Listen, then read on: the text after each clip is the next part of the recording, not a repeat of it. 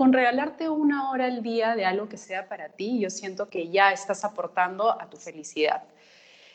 No, no sé cómo definir la felicidad como una definición exacta, pero siento que sí son momentos que sumados en el tiempo y en tu cuerpo hacen que tú estés plena, ¿no? que, que tú estés como contenta con, con, tu vida, con cómo se, se maneja este, tu día a día. ¿no?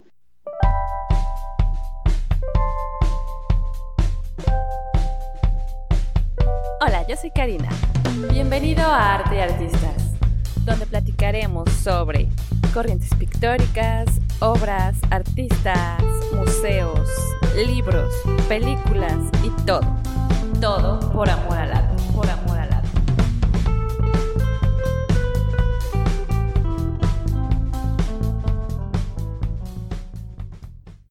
Este episodio es presentado por Turquesa Watercolors, acuarelas artesanales 100% pigmento los puedes encontrar en Instagram y Facebook, así como Turquesa Watercolors.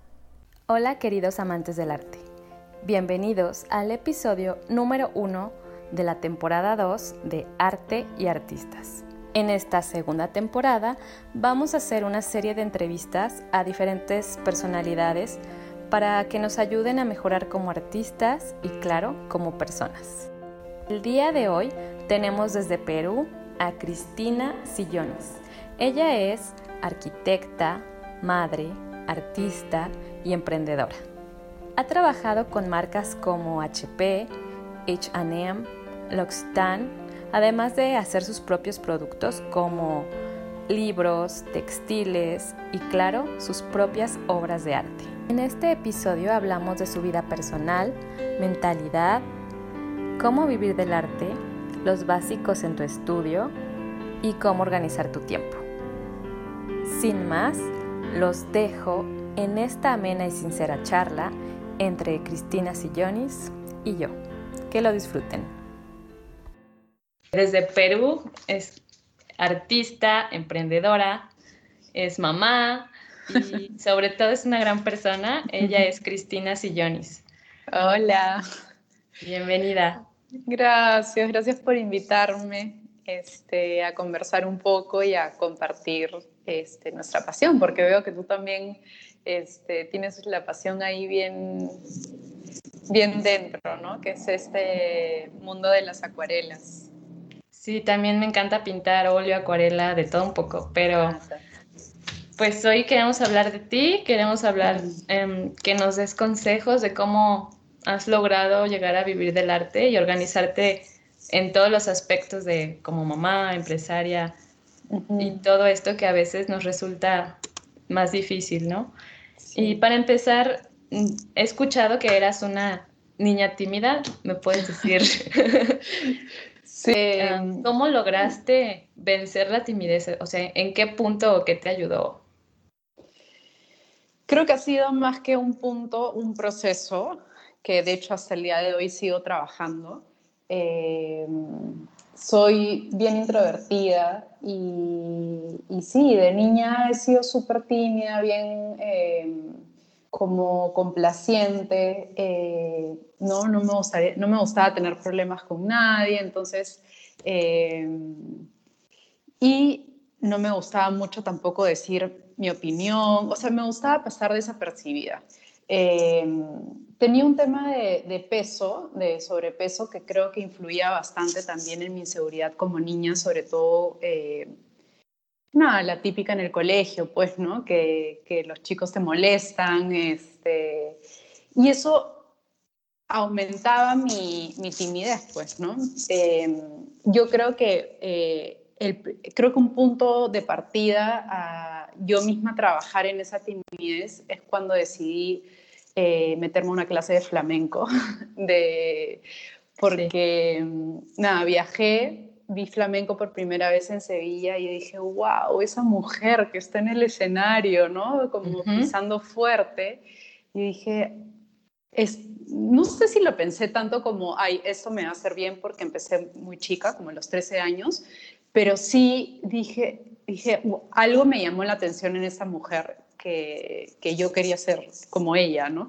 Entonces, como una mujer segura, frente a un escenario, bailando, y, ya, desde ahí me metí. Y yo creo que el flamenco a mí me ha ayudado muchísimo en ir perdiéndole el miedo a, a, abrirme al mundo, ¿no? O sea, porque al final salir a bailar es primero enfrentarte contra un espejo, que es mirarte a ti todo el tiempo, ¿no? En clase, en los ensayos, era todo el tiempo mirarte este espejo y es un reflejo de ti que a veces es como que no quieres ver, ¿no? Eh, y después ha sido eh, enfrentarme a un escenario y a la opinión del público, ¿no? que es también uno de los mayores miedos, ¿no? Eh, pero yo creo que sí, ese sería el primer punto de partida a yo ir como intentar perderle el miedo a esa timidez y a ser más confiada y quererme más, ¿no? Sí, algo muy importante, digo, en todas las personas, ¿no? Querernos un poquito más. Y sé que estudiaste arquitectura. Cuéntame, ¿por qué estudiaste esa carrera? ¿Qué te llevó a estudiarla? Porque desde chiquita me han gustado las manualidades. Eh, siempre he estado haciendo algo. Eh, me acuerdo una, una época se me dio por hacer con esta cerámica en frío, hacía como eh, los cuadritos para poner adentro mi foto y los llenaba de flores, o pintaba o dibujaba, o siempre había algo por hacer así relacionado a mis manos. Eh, pero la verdad es que arte nunca se me pasó por la cabeza. y mi papá de alguna forma en buena onda, pero yo creo que igual me metió ese bichito, ¿no? Me miraba y me decía, ay, qué linda mi arquitecta, ¿no? Ay, qué linda mi arquitecta. y, y, yo, la verdad es que em, parte de mi timidez también en el colegio era eh, que yo sentía que no era buena tampoco para números o la parte académica, ¿no? Eh, me costaba mucho concentrarme, entonces... Eh, lo primero, antes de estudiar arquitectura, de hecho, dije, me daba miedo la arquitectura por la parte de los números. Y yo dije, ay, Cristina, no, no creo que puedas, ¿no?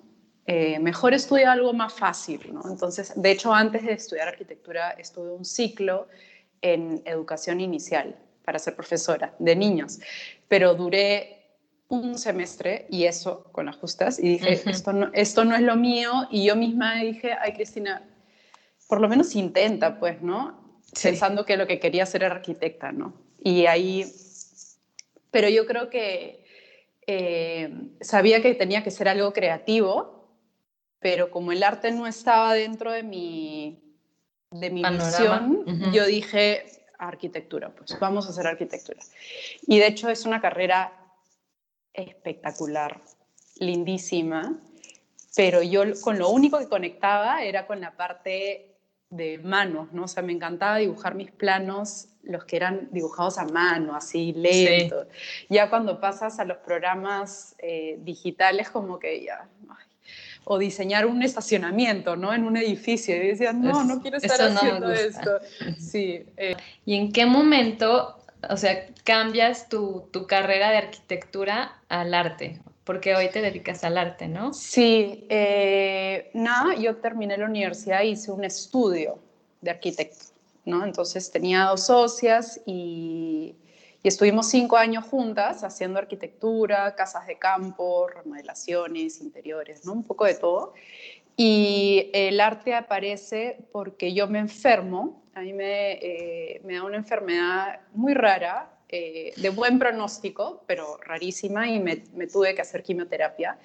Y en ese proceso, cuando realmente solo la palabra quimioterapia genera mucho miedo, ¿no? Eh, entonces ahí es un aviso a que sentía que yo tenía que hacer una pausa en mi vida y, y darme un tiempo para mí, ¿no? Entonces, aparte del tratamiento, de, de llenarme de amor y darme amor a mí y lo primero que me provocó hacer fue eh, pintar, ¿no? O sea, como conectarme de nuevo con, con lo manual. Y, y, empecé con letreros positivos, con colores acuarelables y que me hacían sentir bien a mí y una amiga me dijo, me mencionó la palabra acuarela y yo dije, wow, no sé qué pasó, pero creo que el nombre nomás, porque nunca las había usado, conectó conmigo y dije, ya, pues voy a probar.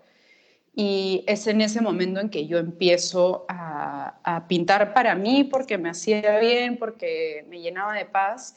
Y como te digo, como yo había decidido tomar una pausa este, con la arquitectura y dedicarme a mí, tenía mucho tiempo y no tenía expectativas de nada. Entonces fui explorando con tiempo.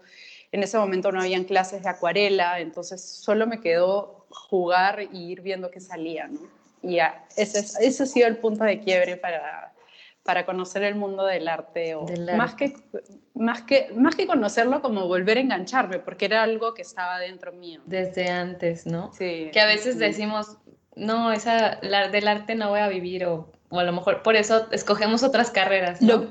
Exacto, pero lo, lo, lo, peor, en mi caso ahora que me puedo pensar, es que ni siquiera era una opción, o sea, no, no estaba en el panorama. Eh, y obviamente recién me lo empiezo a replantear en ese momento de, de, de, mi vida, ¿no? Que ya, ya va a ser cuatro años de eso. Cuatro años. y, y, al dejar la, tu carrera, digamos, pues una carrera cuesta cuatro o cinco años estudiarla, ¿no? ¿No te causó como culpa o remordimiento o miedo?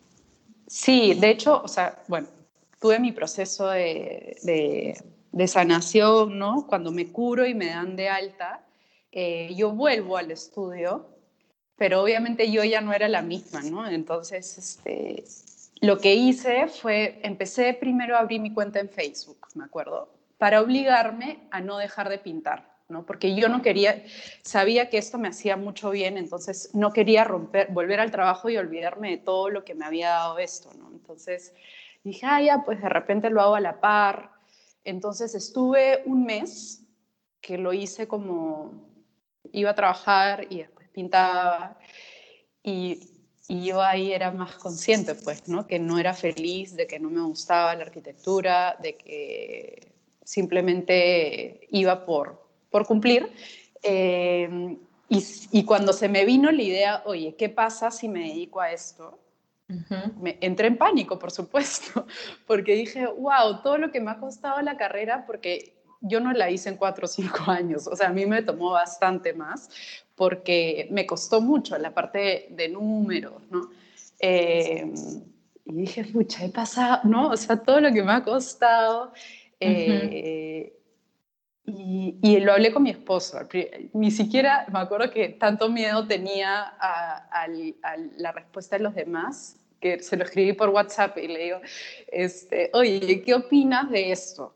Y él me, me, dijo, pero es el momento perfecto para hacer un cambio en tu vida, o sea, con lo que has vivido. Y él me dijo algo que es muy cierto, ¿no? No vas a dejar de ser arquitecta. En el peor de los casos, no pierdes nada ¿no? Estás en el momento para ser arriesgada y tomar un cambio. Y por último, si no te va bien, siempre vas a tener la arquitectura como un fondo, ¿no? igual yo siento hoy que la arquitectura está en todo lo que yo hago, ¿no? O sea, es, es como una constante, siempre estoy cosa, siempre los trato de relacionar con cosas de decoración, eh, no sé, eh, pero después, poco a poco, ya pues me di cuenta y, y ahora no tengo nada de culpa, ¿no? Me liberé, me liberé cuando tuve un poquito de apoyo. eh, sí, muy importante. Sí, sí. Y, y sobre, además del apoyo, creo que tu propia mentalidad, ¿qué, ¿qué papel juega para ti tu mentalidad para vencer esos miedos, esas culpas y aparte hasta para vencer una enfermedad como la tuya tan fuerte, ¿no? La, la, la cabeza es todo, pues lamentable, o sea, no lamentablemente, lo bueno de hecho es que tú tienes que lidiar con tu cabeza, ¿no? Entonces, por un lado lo puedes ver como más fácil o también más complejo, pero eh, yo creo que a raíz de mi enfermedad he sido mucho más consciente de las cosas que siento, las cosas que...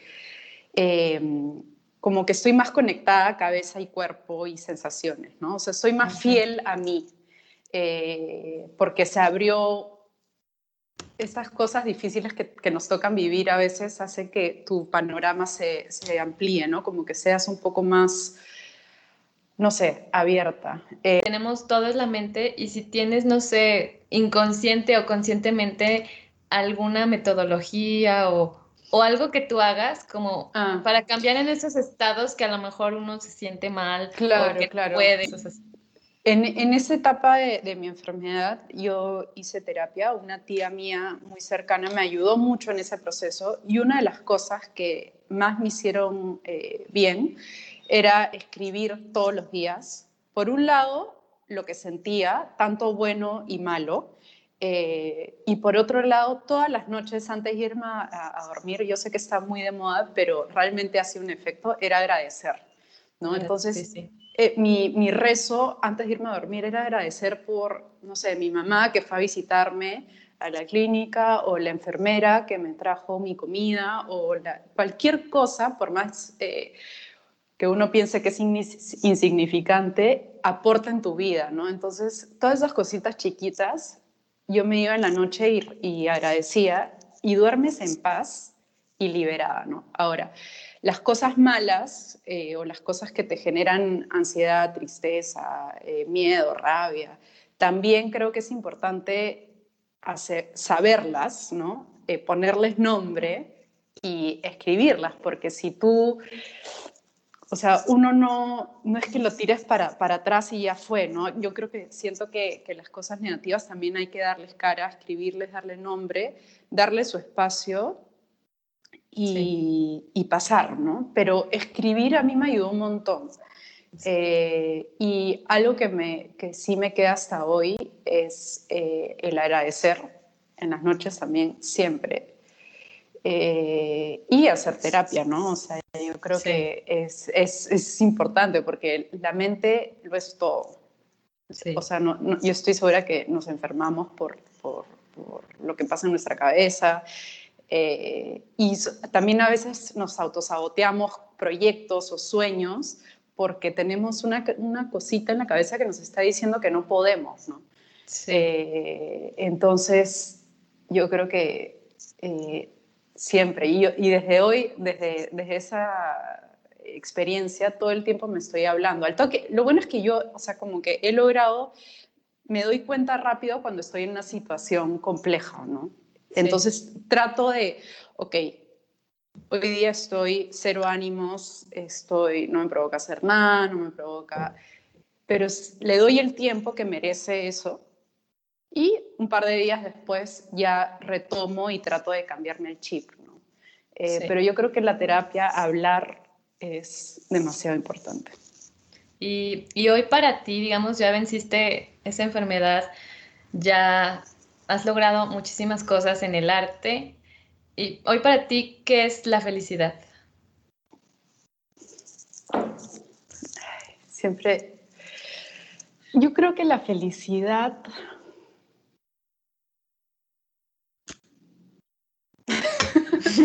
me, quedé, me quedé en blanco.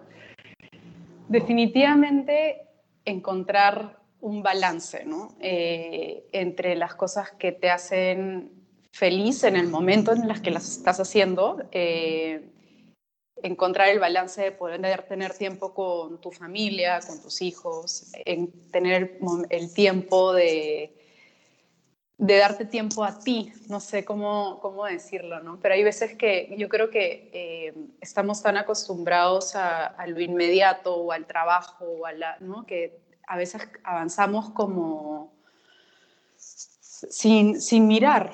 Entonces, yo creo que eh, el punto de inicio es escucharte a ti, de ser capaz de poder decir, ok, no, yo necesito esto, valorarlo por ejemplo, ¿no? No sé, este, yo trabajo en una oficina, pero necesito tiempo para mí.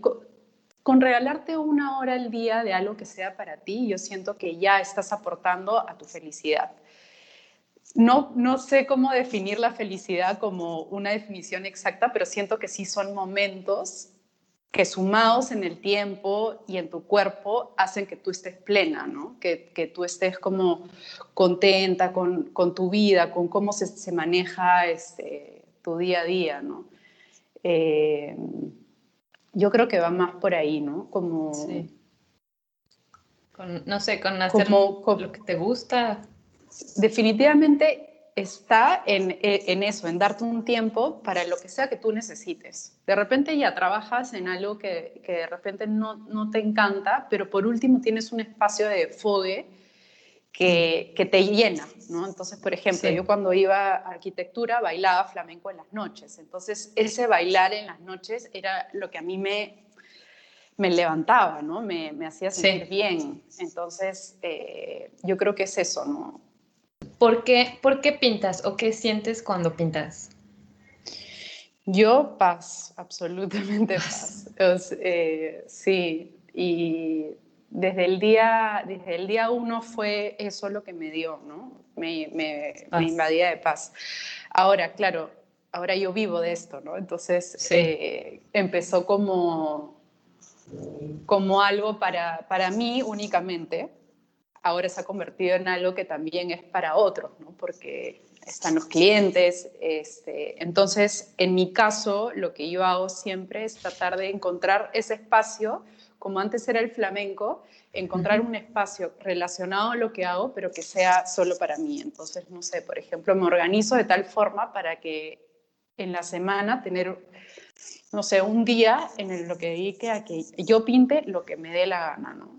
No, no en plan, ah, de un cliente. Lo voy a hacer para esto, o de repente, o no para negocio, sino, ya, voy a pintar óleos de repente, que no he pintado óleos, pero por decir algo, ¿no? Como probar algo diferente y salirme un poco de ese camino, porque eh, lo que a mí me conectó con esto era el juego sin expectativa, ¿no? Sí, eh, experimentar experimentar. Entonces es algo que yo siempre también como lo menciono mucho cuando, cuando doy mis clases, que, que hay que tratar de no perder ese lado, ¿no? De, probar, porque a veces cuando nos enfocamos en el, en el producto final o cómo va a terminar, ya te olvidaste del proceso y ese es el por qué yo pinto, ¿no? De, sí pasarla bien, de, de, enfocarme, de, eh, olvidarme del mundo, ¿no? de, todo eso que me dio el, eh, el, arte en ese momento, no quiero perderlo. Entonces siempre estoy yo eh,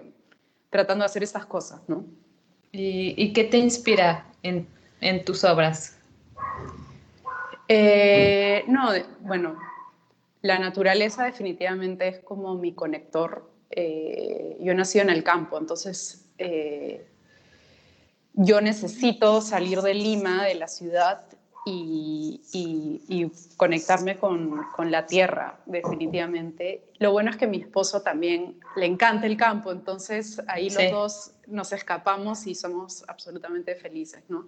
Entonces, eh, eso a mí me llena de inspiración. Después, bueno, mis hijos definitivamente son un motor eh, fuerte.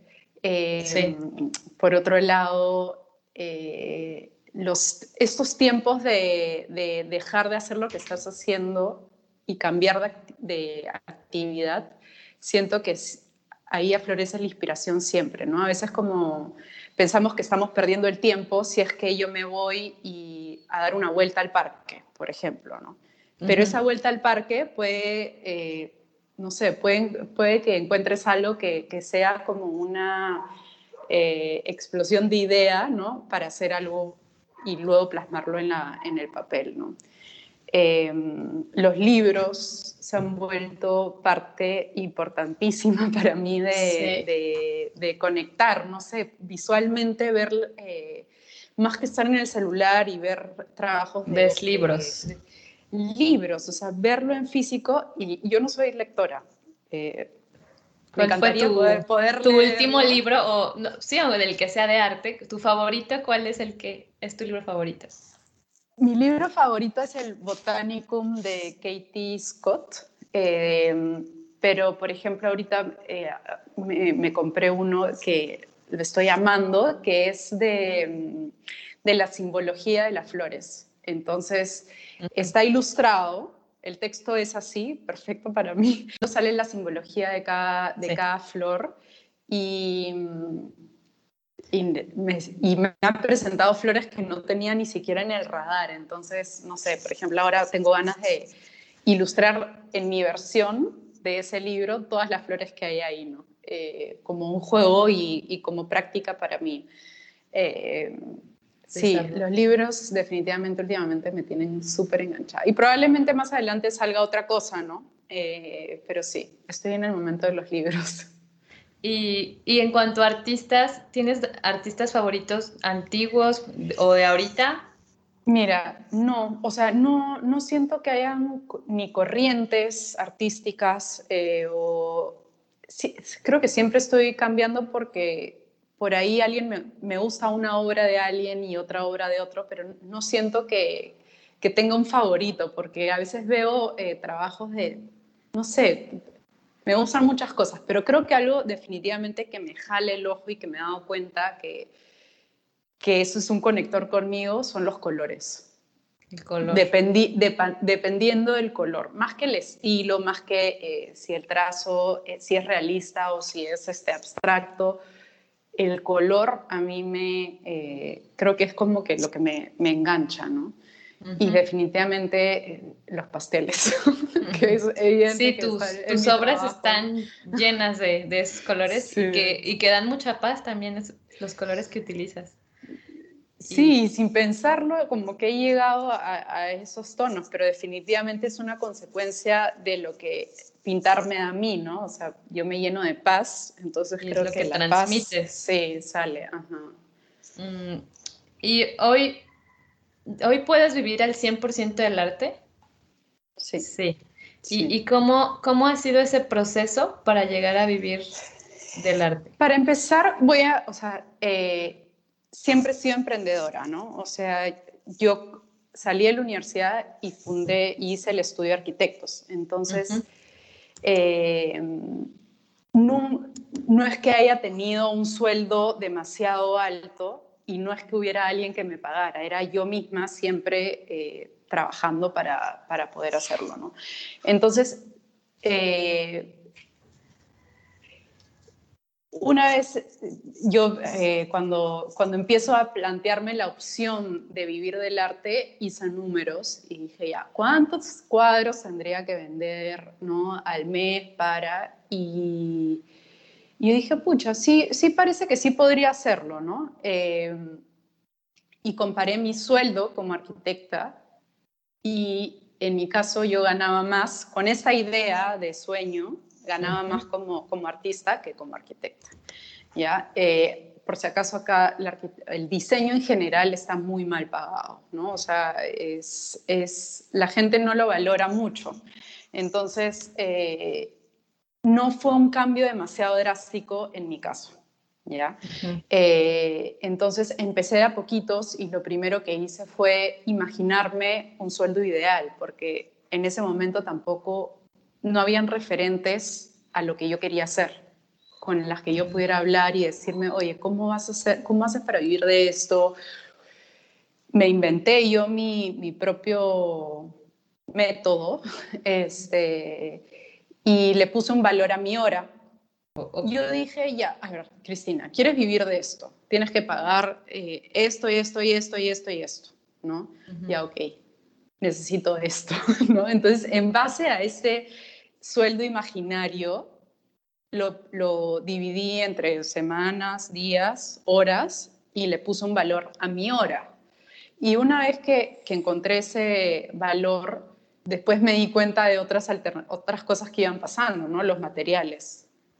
Tienes que incluir qué, y qué materiales usas, ¿no? Este, yo cuando empecé a pintar, empecé a pintar con Cotman, pero ya ahora uso unas acuarelas que son mucho más caras, ¿no? Entonces, todo eso he ido aprendiendo a, incluirlos en, en, el presupuesto y, lo mismo con las cartulinas, ¿no?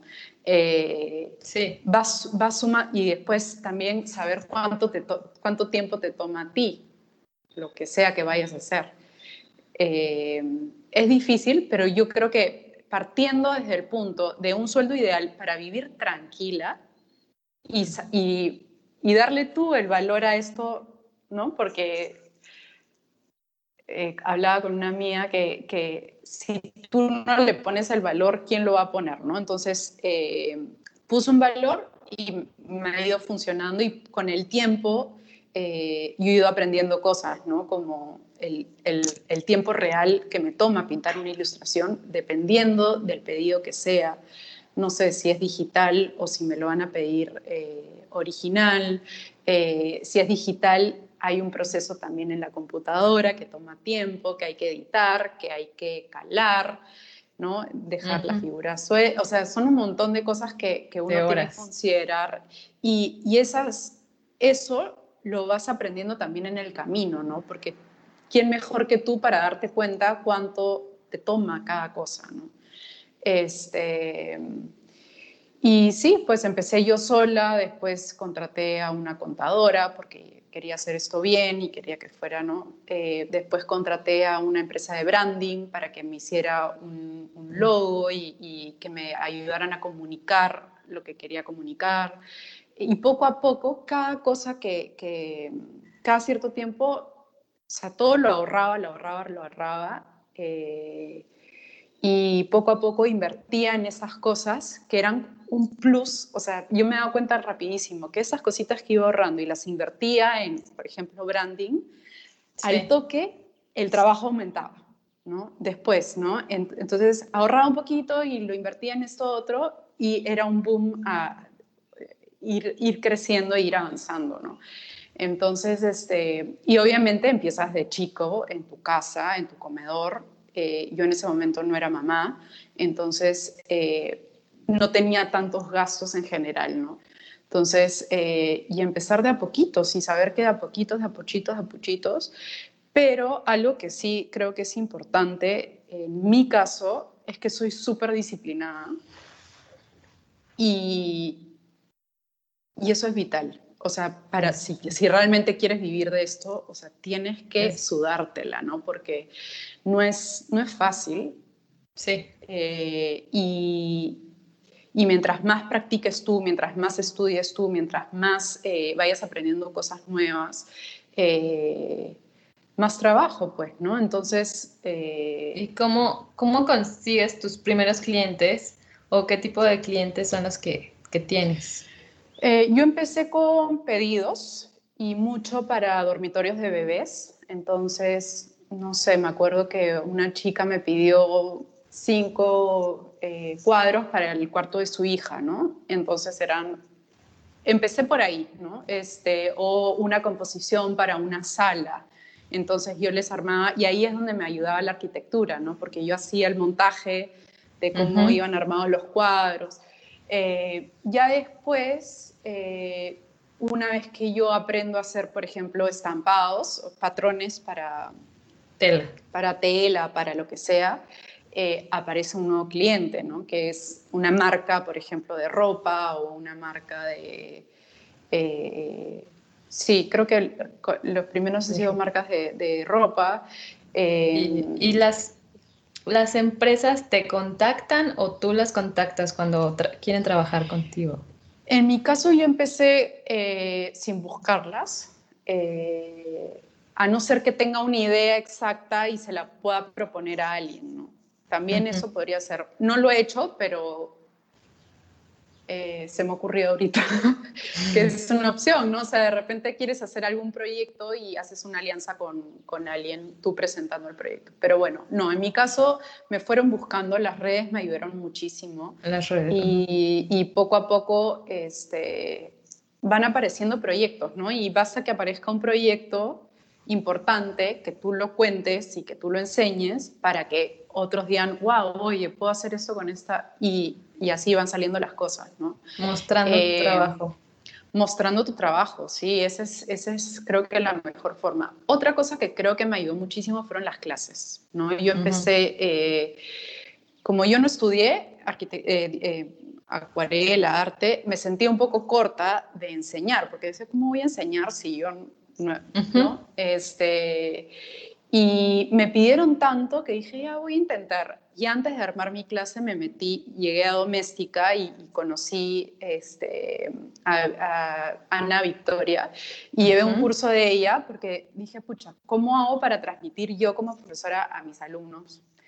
Entonces, eh, me ayudó muchísimo a entender y aprender además otras cosas, ¿no? Este, ella es muy talentosa, es, es eh, aparte ella es linda, no sé, me conecté mucho con ella, aunque no me conozca, pero bueno, este, me, me hizo sentir, sentirme segura de que podía dar clases, ¿no? Entonces empecé con un grupo muy chiquito a ver qué tal me iba, cómo me sentía yo también, porque ahí ya es y es enfrentarme una vez más a mi timidez, ¿no? Entonces, sí, porque te sabes presentar ante personas. ¿no? Exacto, y es, o sea, tú les estás vendiendo un servicio, entonces tienes que hacerlo bien y quieres que, que ellas estén contentas y que lo pasen bien. Entonces, eh, bueno, fui feliz, fui feliz en esa primera clase y dije, qué lindo poder compartir esto, ¿no? Con, con, con otras personas y ver que tienen el mismo efecto de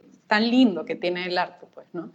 Y, y dar clases me ayudó mucho económicamente, ¿no? Porque, porque era una fuente de ingreso segura, porque era, tú podías dar clases al mes, entonces tú ya tenías un sueldo mensual, ¿te das cuenta? Sí. Eh, ¿Y cómo, dónde empezaste a dar clases? O... Empecé en la casa, yo ahorita este, estoy en, en la casa de mi mamá, lo que era mi dormitorio de chica, yo vivo en otro lado, lo convertí en mi taller. Entonces empecé así, ¿no? Primero en mi comedor, después me vine aquí, este, y en su comedor, en el comedor de mi mamá, es que hacía mis las clases. Y eran seis chicas por clase. Y, y, lindo, lindo, pero llegó un momento en el que yo me empecé a sentir incómoda, porque por más de que fuera la casa de mi mamá, era un espacio privado, ¿no? Entonces, este, Ahí di un paso distinto, entonces empecé a dar clases en una cafetería que también era monstruo, porque muy bonito, porque, no sé, el cafecito y hacíamos todo, todo momento de, no sé, una experiencia simpática, pues, ¿no?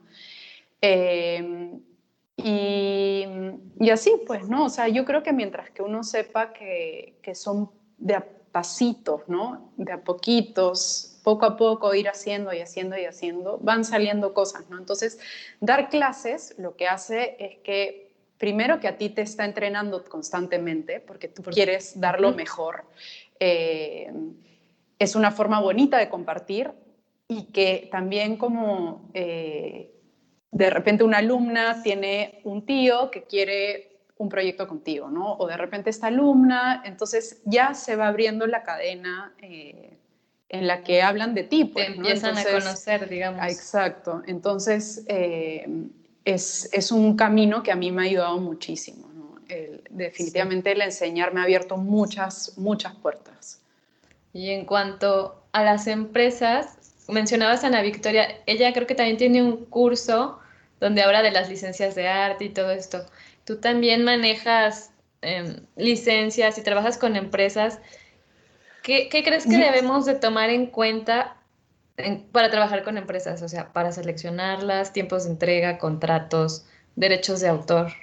Em, yo siento que todavía no lo tengo bien claro ese punto en particular porque constantemente lo estoy cambiando. Eh, porque voy aprendiendo cosas que no me gustan. Por ejemplo, no sé, pues poner un límite de de cambios, ¿no? Eh, no sé, pues, porque no puedes, si, si, tu trabajo termina demorándose demasiado, ya no va a ser rentable, ¿no? Entonces, yo algo que he aprendido, eh, primero uno es que cuando se presenta un cliente, mientras más preguntas hagas al principio, mientras más tiempo le tomes a esa primera parte de qué quieres, qué cosas te gustan, ya, inclusive hacerles una presentación de estilos para entender al cliente y saber qué es lo que quiere para que tú puedas llegar más rápido al resultado final y que le guste, ¿no?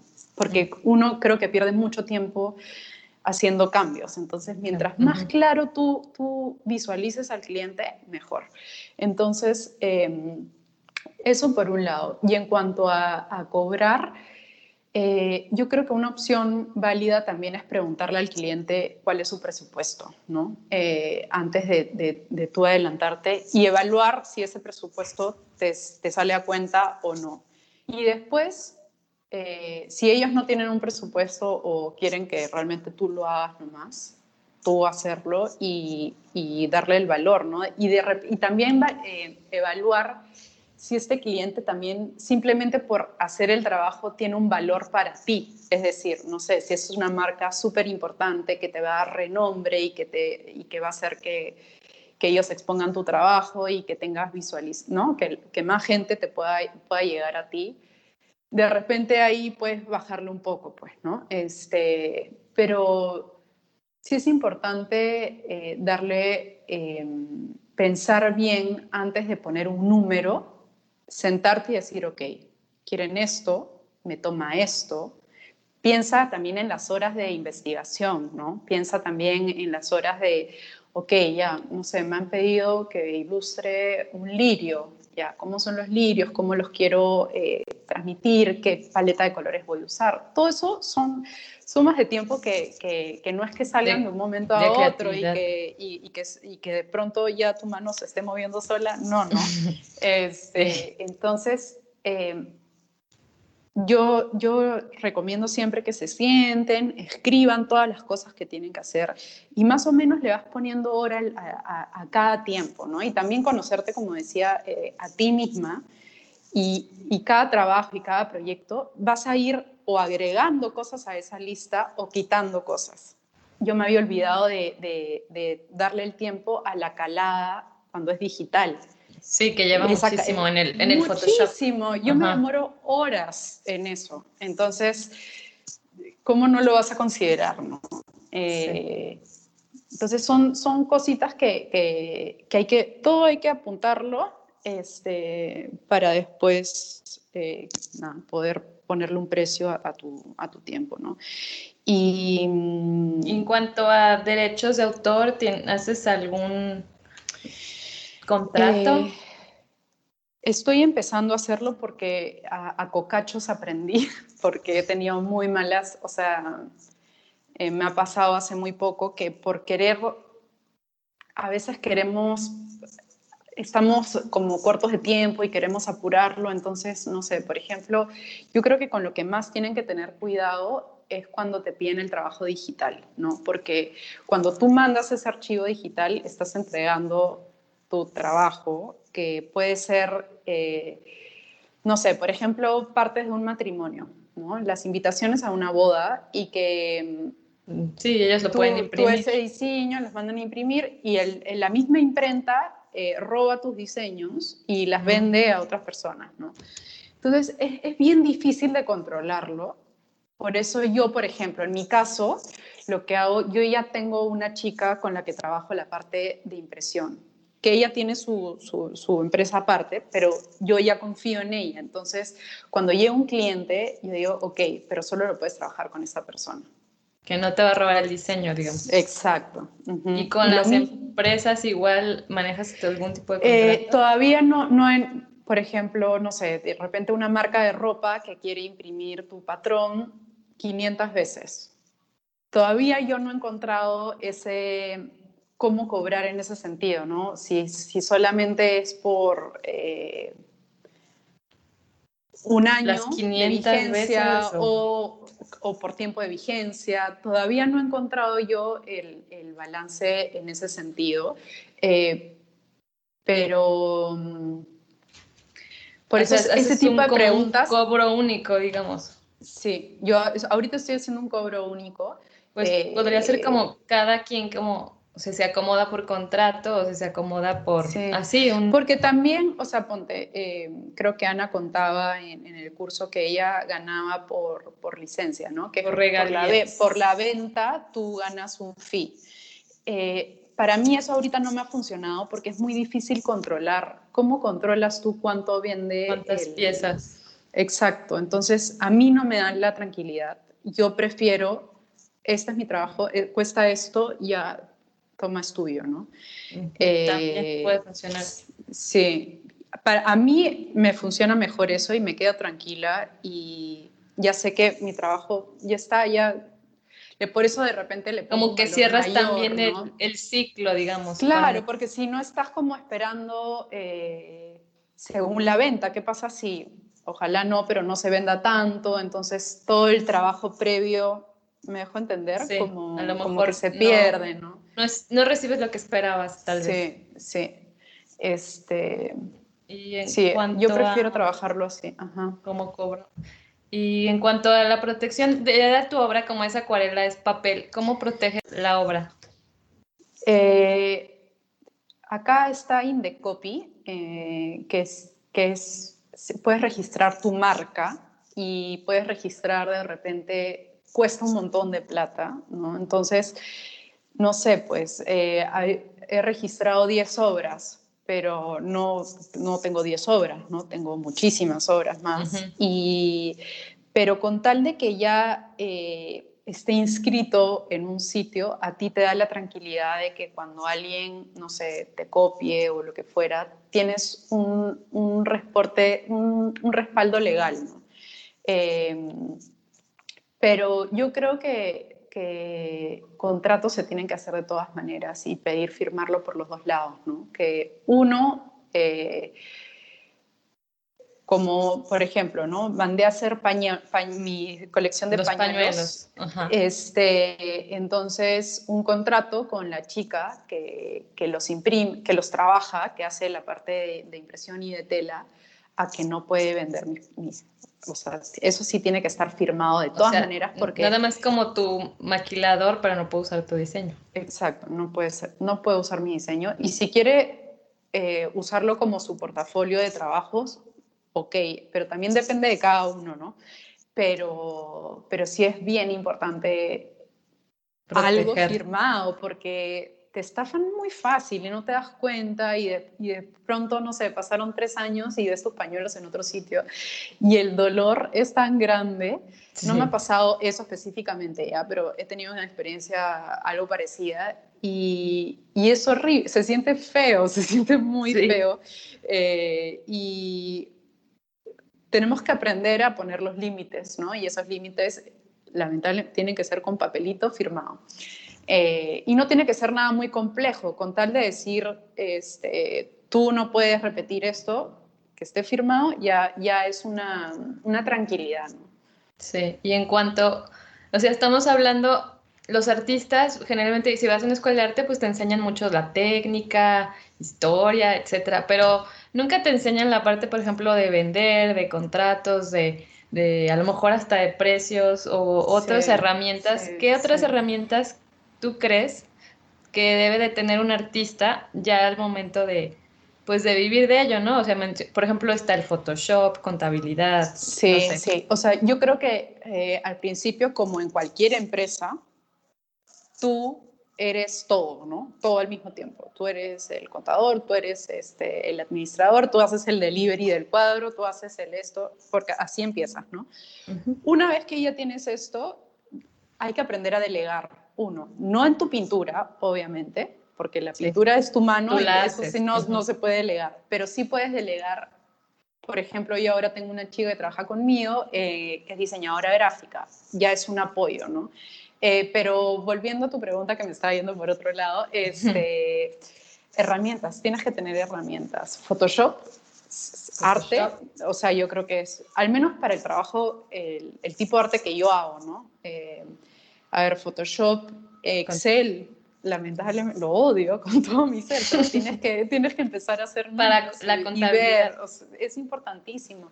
Y si tú no sabes, tener, o sea, mi esposo, por ejemplo, es, me ayuda un montón en esa parte del control, ¿no? O, del control numérico. Entonces, cuando yo quiero hacer un proyecto nuevo, él me ayuda un montón a decir, este es tu momento, este no es tu momento, dependiendo de, de cuánto tengo en, mi, en mis ahorros, ¿no?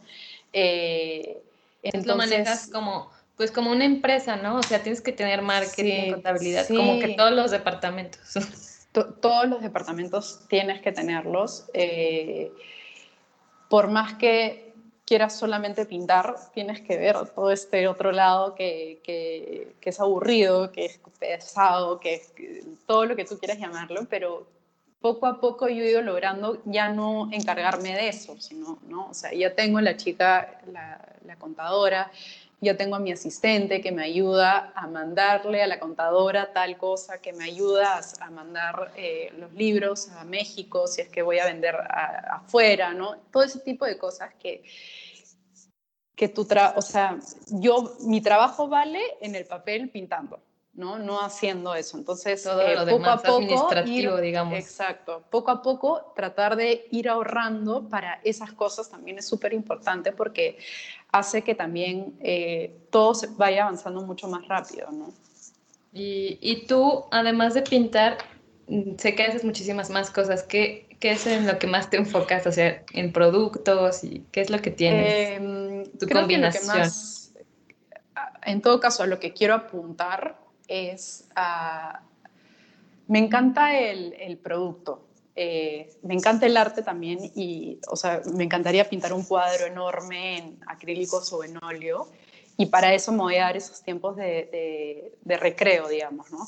Pero lo mío definitivamente es eh, la tela, el papel, eh, mis acuarelas en decoración, ¿no? Entonces ahí es un poco como que amarro la arquitectura con lo que hago, ¿no? Eh, viniles decorativos, eh, tapices para sofá, para sillas, para manteles. Eso, eso es a lo que estoy apuntando.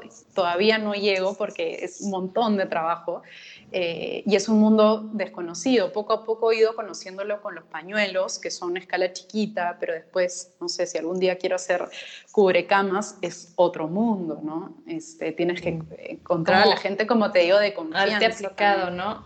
O sea, tienes pañuelos, rompecabezas, este... Mm, papelería, papelería. este, mm, ¿Qué más tienes? Eh, em, o sea, ahorita estoy... Los cuadros como tal, ¿no? Estoy pintando sobre cerámica también porque me encanta la vajilla. Eh, o sea, ahorita lo que tengo, lo, que tengo eh, en este momento sí es, papelería tipo planners, ¿no? organizadores.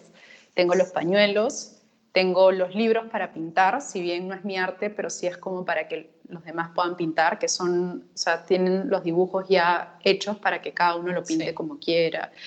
Eh, ¿Y cómo, cómo podrían comprar tus productos o, cómo los comercializas tú? Eh, créeme, invertí en mi web también, eso es, una, es un gran paso, otro gran paso que, que, se dio en la, en la cuando inició el, eh, la pandemia eh, y que fue maravilloso porque ya no es que tú necesites un sitio físico, ¿no? Entonces, esa es una gran ayuda, ¿no? Entonces vendo todo por, por, por ahí, a no ser que sea un pedido y que ya si es algo, el, el, cliente me busca vía mail, vía Instagram, eh, pero todo como tienda es la web. ¿Y cuál es tu página por si quieren comprar algo de tu... Voy a llevarte. Cristina.sillonis no, ¿cómo? Cristina Sillonis, eh, www.cristinasillonis.com, perdón. Que... Pero igual la, buscamos bien y la ponemos por aquí. Ya, ya, perfecto. Eh, ¿Y qué, qué, crees tú que podrías, o qué tienes tú en tu, en tu estudio de arte como elementos básicos para un estudio de arte? Bueno, una buena mesa grande, larga, la mía es así bien, bien larga, creo que mide 2 metros 10 de largo por, por 80 de profundidad. Eh, una buena silla con, que te permita estar cómoda por horas. Eh, y ponerlo bonito es, es, importantísimo. O sea, yo, bueno, ahorita lo ves tú, ¿no? Pero lo primero que hice fue pintarlo todo de blanco para que rebote la luz por todos lados, ¿no? Entonces sea un espacio súper iluminado y también que me dé paz. Eh, y me mandé a hacer como unas repisas donde pongo mis cuadros, mis libros, mis plantitas, eh, crear el espacio para que sea, para que realmente te provoque estar. En mi caso tengo un espacio cerrado con puerta y todo, pero en el caso no lo tengas, si tengas una esquina en tu dormitorio y lo puedas hacer, hacer esa esquina súper especial, ¿no? no sé, la plantita y la cosita y todo que, que te provoque sentarte ahí, ¿no? Em, pero después de eso, nada, materiales, pues, ¿no? Cartulinas, mis libros, pero todo lo tengo como, como en la vista, ¿no?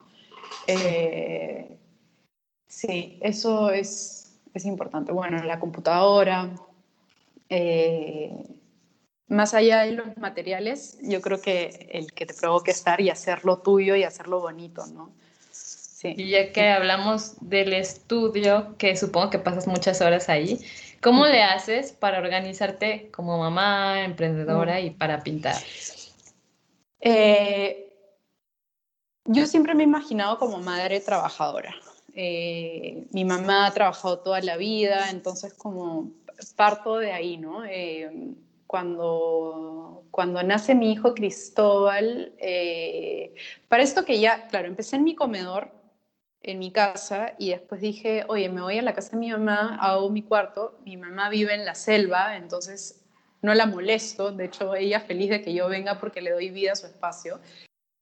Trato de ser, eh, todos los domingos empiezo hacer un plan de la semana y voy viendo cómo quiero mi semana. No sé, si veo que mis hijos tienen que ir al doctor o que eh, quiero estar un tiempo con ellos porque la semana pasada no pude tener tiempo con entonces voy manejándolo así y voy por prioridad, ¿no? O sea, de repente si ya se me, no sé, se me hizo un adelanto para un pedido, esa es mi prioridad número uno porque ya se hizo un adelanto, ¿no? Entonces, en mi calendario yo voy poniendo estos eh, proyectos y voy calculando el tiempo que me va a tomar. Y, la organización, como hablamos en un live que hice con una amiga, también madre, también artista, es que es, es, bien difícil encontrar un balance perfecto. La idea es que tú vayas pudiendo, eh, que tú logres ir moviendo esas cositas, ¿no? Entonces, como te digo, de repente la semana pasada no pude estar con mis hijos, yo digo, ya, esta semana eh, voy a organizarme de tal forma para estar más con ellos porque los necesito yo, ¿no? Em, al final tú eres la dueña de ti y tú eres, entonces, tú anda balanceando según cómo te sientes también, ¿no? Eh, porque hay días que me pasa y lo decíamos, ¿no? Que tengo que trabajar y me vengo al estudio, pero me, me, doy cuenta que estoy mirando mil horas las fotos de mis hijos, entonces no tiene sentido, ¿no? Ahí mejor me regreso. O sea, mejor me voy, estoy con ellos y ya regreso después a, a trabajar bien, ¿no? Porque no haces ni uno ni lo otro. Pero más que una regla exacta de, organización, yo creo que eh, todas las semanas voy viendo eso, ¿no? O sea, veo que si ha entrado ya un proyecto, eh, darle la prioridad para también salir más rápido de eso eh, y, y, concentrarme en una cosa a la vez, ¿no? Entonces, si ya se pagó, yo sí le doy mi enfoque al 100% al proyecto, ¿no? ¿Y cuántas, como cuántas horas trabajas al día? Ahorita estoy trabajando máximo cuatro o cinco, eh, porque todavía estoy dando de lactar, entonces es lo máximo que me da el día. O sea, como estoy dando de lactar, me es muy difícil irme, por más de que me saque y todo, no es... Sí, los bebés requieren este, mucho tiempo. Y está chiquitito, mi gordito. Entonces, este, pero antes de mi segundo bebé, sí te digo que trabajaba fácil, a veces ocho horas al día, a veces, a veces más, dependiendo, ¿no? Dependiendo del... Pero, pero sí tengo un, un, motor que ahí va un poco mi personalidad eh, de, de, ser aplicada, de ser como rigurosa y, y, trabajar, ¿no? Todo el tiempo en proyectos. Y también saber que cuando no estás inspirada, por ejemplo, eh, hace dos semanas yo no he estado pintando casi nada, entonces he aprovechado esa falta de ganas de, hacer cosas para estar con, con mis hijos, ¿no? Entonces, o de repente de tomar un curso, entonces eh, sacarle provecho también a esos momentos en los que no te sientes eh, nada motivada, inspirada a darle otro enfoque porque ahí aparecen cosas maravillosas, ¿no? Entonces, o aprender, por ejemplo, me quiero meter a un curso de branding para redes que apoye lo que hago. Entonces, no es que estés perdiendo el tiempo, son simplemente enfocas tu energía en otra cosa. Mm, ¿Cómo sería un día para ti? O sea, me levanto, desayuno, ¿qué haces?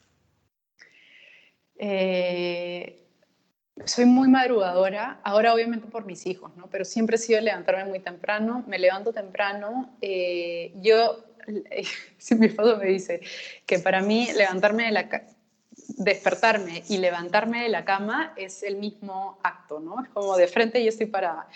Eh, café en la mañana, desayuno, eh, estar con mis hijos como hasta las 8, en ese momento en pijama, riquísimo, y de ahí eh, irme a pintar. Y sí, yo sí salgo de mi casa, ¿no? Llego a pintar y acá también como me gusta ordenar todo antes de empezar. Eh, y tomarme un café con una amiga, que ahora con la pandemia todo cambia, pues, ¿no? Pero este, un poco eso, bien, bien tranquilo, bien tranquilo. Y regresar a mi casa, estar de nuevo con mis hijos, bañarlos, me encanta ese momento. Eh, ese es un día de semana. y los fines de semana, que son mis días favoritos, es escaparme al campo, ¿no? Y, y, en cuanto a tus hijos y en la casa, que a lo mejor muchas mamás que pueden escuchar esto, que quieren trabajar ya sea en arte o en otra cosa, ¿cómo te apoyas para el cuidado de tus hijos y también pues las cosas de la casa, ¿no? La limpieza, la comida. Eh, en, en, mi caso tenemos ayuda, eh, una hermosa mujer que me acompaña y que, que, le tengo full confianza, ella se queda con mis hijos. Em, pero en cuanto a logística, cosas que se tienen que hacer todo el tiempo, yo las hago, ¿no? Este, y, me divido, pues las mujeres en verdad tenemos la capacidad para hacer mil cosas en un segundo y mientras que estoy, no sé, comiendo, estoy haciendo el pedido de comida para la semana, estoy organizando las clases de mi hijo para que, no sé, para que aprenda el abecedario. Eh, ahorita acá están cerrados los, los colegios, entonces, eh, nada, ver de qué forma eh, mantener a mis hijos activos dentro de las circunstancias. ¿no? pero yo hago un poco de todo, pero sí... Le, le, dejo a mis hijos a, esta señora maravillosa, ¿no? En la cual confío y que eh, la conocí mucho, mucho tiempo antes de que mis hijos nazcan. Entonces, yo me voy tranquila. Eh, yo creo que eh, si uno puede hacerlo y, le da paz, hay que pues, hacerlo, pues, ¿no? Buscar, buscar, apoyo. Buscar apoyo, ¿no? Ya lo que hablábamos en ese, en ese, en ese vivo también, que fácil podríamos delegarlas también a las madres, es, es avisar, ¿no? O sea, si contarle a tu esposo, si es que tienes esposo, o a tu mamá, o, hablar mucho de lo importante que es para ti pintar y que lo vean como algo serio y que, tú necesitas eso para ti, ya sea para trabajo o simplemente por el hecho de placer de que te hace bien pintar, ¿no? Eh, yo creo que mientras más ayuda pidamos, la ayuda está ahí, ¿no? Yo creo que es cuestión de, comunicarla. Entonces, es, siempre creo que hay formas de, hacerlo real. Entonces, de repente tienes a una mamá, a una amiga, o puedes dejar a tus hijos en una guardería, o lo que sea que te dé el tiempo para ti, buscar la forma. O sea, yo creo que sí. El tema es la culpa, ¿no? Que es eh, la constante en, las mamás, algunas más que otras. Eh, pero siempre digo que mamá feliz, hijos felices. Entonces yo creo que hay que buscar ese, ese balance, ¿no? En que tú estés bien, te sientes contenta con las dos partes, ¿no? Y darles, como dicen, más, pues más tiempo de calidad, ¿no? Exacto, porque de, qué te va a servir estar en tu casa eh, pensando, ay, ahorita podría estar pintando y estoy con mis hijos, o porque puede pasar, ¿no? Este, buscar de alguna forma, ir de a poquitos, ir organizándote y, y, sí se puede, sí se puede pidiendo ayuda, ¿no? ¿Qué papel juega tu pareja para ti? ¿Cómo te ha apoyado en, en este proceso de dedicarte al arte? Me ha apoyado muchísimo, como te digo, fue el primero al que le dije y fue el primero que me dijo, anda con todo. Eh, y es el primero que, que, está viendo mis historias, ¿no? ¿Sabes? Lo, lo, veo a él mirando todo lo que yo... Este, y está al lado tuyo, ¿no?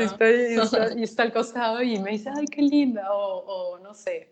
De hecho, es, eh, es, es, un buen compañero y a mí me motiva muchísimo él, ¿no? Este, cuando me bajoneo yo, porque también... Eh, hay que saber que eres jefe, eres empleado, eres todo al mismo tiempo, entonces hay que no tienes energía y que sientes que ya la cosa no da para más o, o se te presenta una situación complicada, eh, yo creo que él me ha acompañado muchísimo eh, emocionalmente porque él tiene la capacidad de no estresarse, no sé cómo lo hace, pero entonces a mí me ayuda muchísimo, ¿no? Y por otro lado, en temas estratégicos, él, eh, al ser bastante es ingeniero, entonces todo numérico, entonces eh, tiene todo eso que yo no tengo y me pone un poco en orden, ¿no? Eh, me ayuda, ¿cómo, cómo, ¿cómo te fue este mes? ¿Cómo vendiste? Entonces siempre estamos en contacto, ¿no? Y, y también cuando las vacas están flacas, también es un apoyo eh, por el lado económico, ¿no? O quiero hacer un proyecto y me dijo, pucha, ya, pues de repente. Y evaluamos juntos, ¿no? Como que todo lo evaluamos a la par. Y, y es un motor bonito, pues. Sí, yo creo también la pareja es como parte importante también de lograr ese equilibrio, ¿no? O sea, con, pues con todo, con tu pareja, tus hijos y todo. Sí, sí. Por eso es tan importante, como te digo, los fines de semana, esa escapada al campo que es nosotros y el mundo, ¿no? Sí, porque a veces quieres trabajar a lo mejor todos los días, ¿no? Y todo el tiempo porque, como dices, te sientes culpable o que no estás generando. Sí. ¿Y cómo sería para ti una semana? O sea, el, tienes como que el lunes hago, no sé, por ejemplo, tal cosa, los martes tal cosa, o así. A, a, veces, a veces no, justo esta semana no tengo... Eh, tanto planeado nada. Eh, lo que estoy haciendo sí es eh, aprovechando para hacer, por ejemplo, esta semana quiero dedicarle al tema de la vajilla, ¿no? Entonces, eh, estoy haciendo, justo antes de tener la reunión contigo, estaba boceteando cómo quiero plasmar mi dibujo en la vajilla. Entonces, hago mis bocetos, todo eso que toma bastante tiempo lo quiero dedicar toda esta semana full a eso, ¿no? ir avanzando, irme a almorzar a mi casa y de ahí regresar. Eh, y fluir un poco, ¿no? Como te digo, si es que me doy cuenta que estoy estancada y que no puedo, paso a otra, a otra cosa. Este, paso a los libros o paso a, Hay tantas cosas que ir mirando, ¿no? Como, no sé, preguntarle a la contadora qué tal van las cosas. O, eh, y para mí ahorita también... Eh, hacer deporte, ¿no? Como darte amor. Eh, como te digo, ya ahora vivo de esto, entonces también encontrar un espacito así de dar una vuelta y tomar aire es muchos dicen pintar pues estás haciendo tu hobby no no no no ya lo hiciste ya, lo hiciste tu, tu trabajo entonces, esto claro esto ya es mi trabajo que me haga feliz bien chévere pero no es que eh, no, Tienes que, hacer, o, sea, es importante desconectarte y hacer también otras actividades. Exacto, entonces, por ejemplo, eh, justo hoy día le escribí a mi profesora de flamenco para volver, ¿no? Entonces, tomar una vez por semana una horita de baile en la que yo me eh, porque hace tiempo que no bailaba, ¿no? Con el embarazo y todo eso dejé. Entonces, ahora los martes voy a bailar este, y ese va a ser mi, mi momento, ¿no? Para ti, ¿Cómo, cómo defines el éxito? Mm, yo creo que el éxito tiene que ver con cuán bien te estás sintiendo con lo que estás haciendo. O sea, más allá de, de, ganar un montón de, de, dinero o más allá de ser reconocida o más allá de yo creo que mientras que tú genuinamente estás feliz con lo que estás haciendo, yo creo que ese es el éxito, ¿no? Y que, y que tengas tiempo para tus hijos. O sea, es como, yo creo que el éxito pues es el balance. ese balance, exacto. Ese balance, yo creo que ese es el éxito, ¿no? De estar en paz, tranquila. Sé que tienes dos cursos en doméstica, los dos están Excelentes. Dinos a los que no los han tomado, eh, ¿qué pueden aprender en estos cursos? En uno se llama eh, eh, Enseño la técnica del acuarela en negativo y en este curso empiezo por, por, parte muy básica, ¿no? De un poco de la teoría del color, pero muy ah, bien de principiante. Enseño mi técnica básica también de pintar eh, con acuarela, una técnica de jalado con agua para... A mí me gusta mucho el efecto de la transparencia, entonces explico un poco eso. Eh, hago varios ejercicios para soltar la mano y eh, la técnica de la acuarela en negativo, que es mágica y hermosa, pero que trata de, de, generar profundidad con planos es complejo explicar así en palabras. pues digamos que resalta las imágenes, ¿no? Como resaltas las imágenes, es, es, o sea, si ya la acuarela es una técnica de paciencia absoluta, la acuarela en negativo siento que es todavía más paciencia, porque hay que darles muchas capas para ir logrando esa profundidad. Eh, y el otro curso enseño... Em, eh, a dibujar, enseño, hago un poco más de profundidad la teoría del color, les enseño más a hacer una paleta de color. Eh, como, yo la, como a mí me gustan los colores para eh, dibujamos, les enseño a componer, que es, que es creo que es algo que nos cuesta mucho en general cuando recién estamos aprendiendo, ¿no? Como que no sabes cómo armar los elementos y entonces les doy algunas herramientas para eso a que hagan su propia ilustración, a que la pinten. Ah, enseño muchas texturas, ¿no? Cómo lograr diferentes efectos. Es muy completo. Es bien completo. No, me puse súper, acá decimos chancona, no sé cómo dicen allá, cuando te pones así súper disciplinada y, y, quieres dar de verdad que lo mejor, porque mm, aprendí mucho yo con el primer curso de, que quería darles más, ¿no? Entonces dije, esto, esto les va a servir, esto también. Entonces incluí, no sé, pues cómo hacer la vellosidad de los insectos, cómo trabajar eh, transparencias, ya sea para hojas o para alas de insectos. Eh, el tema del dibujo, ¿no? Les di como ejercicios para poder aprender a observar y a tratar de, de plasmarlos en el papel. Eh, cuando una composición es atractiva, ¿no? Entonces, ir buscando esos puntos. Además, enseño también a plasmarlo sobre papelería, que es producto, que es lo que me gusta hacer. Entonces, sí, es súper, súper meticuloso, súper... Eh, sí, bastante yo, yo, lo vi, es muy completo, la verdad, lo recomiendo. El, en especial el segundo curso creo que está muy completo, porque incluso manejas este, todo lo que es la técnica y el Photoshop. Sí, está entonces, si lo quieren tomar, que lo tomen en doméstico. y de todos tus proyectos, ¿cuál es del que te sientes más orgullosa?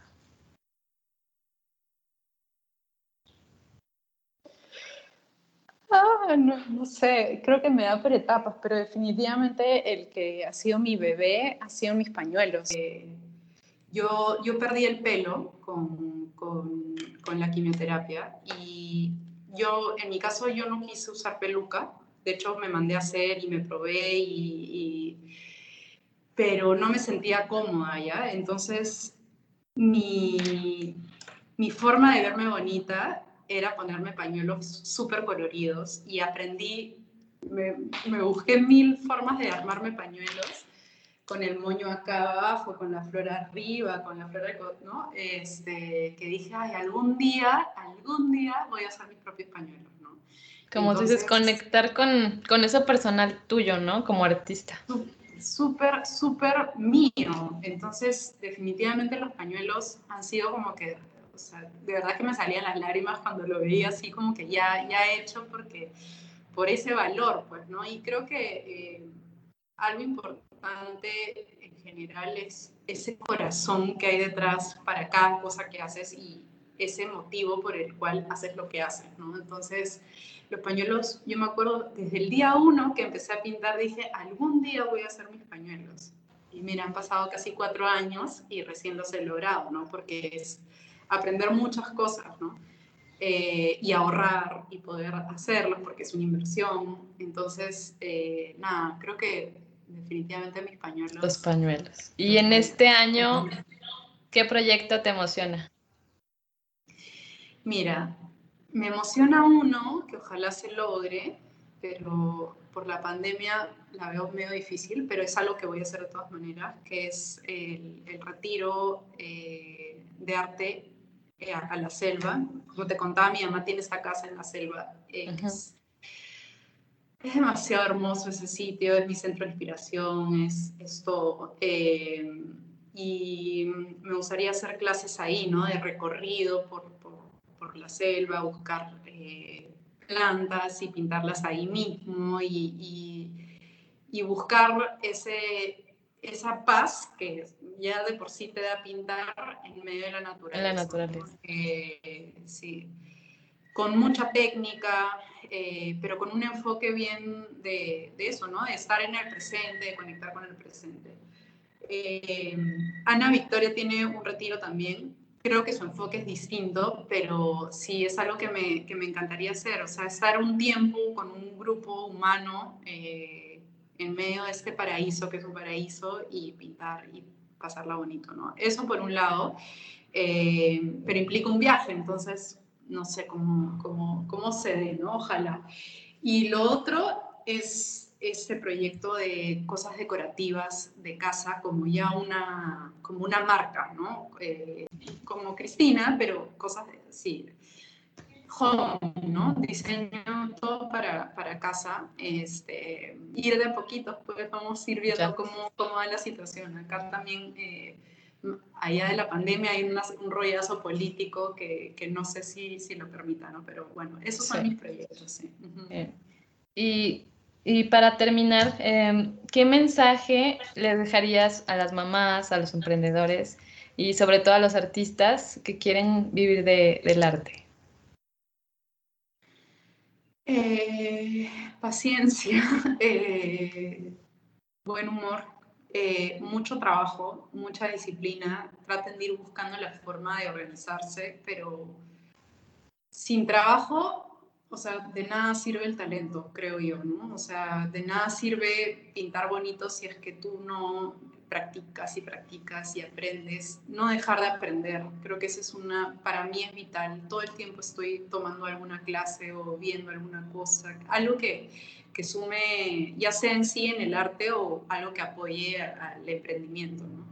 Em, y, siempre digo que, que, escucharse para ser lo más genuino posible en su trabajo, ¿no? O sea, hay veces como tenemos la expectativa de ser alguien más, pero lo importante es como que lo que hagas sea algo que sale de ti, porque, ¿no? Entonces, eh, creo que ser genuino y mucho trabajo sería, en resumen, creo que lo que desearía que más trabajen, ¿no?